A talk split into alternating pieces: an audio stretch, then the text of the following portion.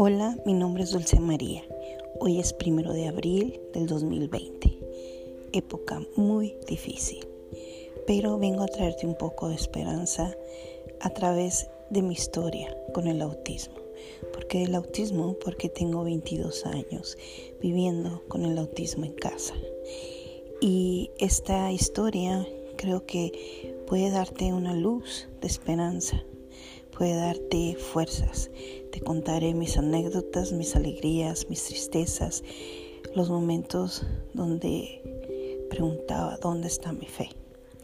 Creo que cualquier dificultad que estés pasando puede ayudarte, mi testimonio, para que te dé fuerza y salgas adelante. Aquí estamos para aprender.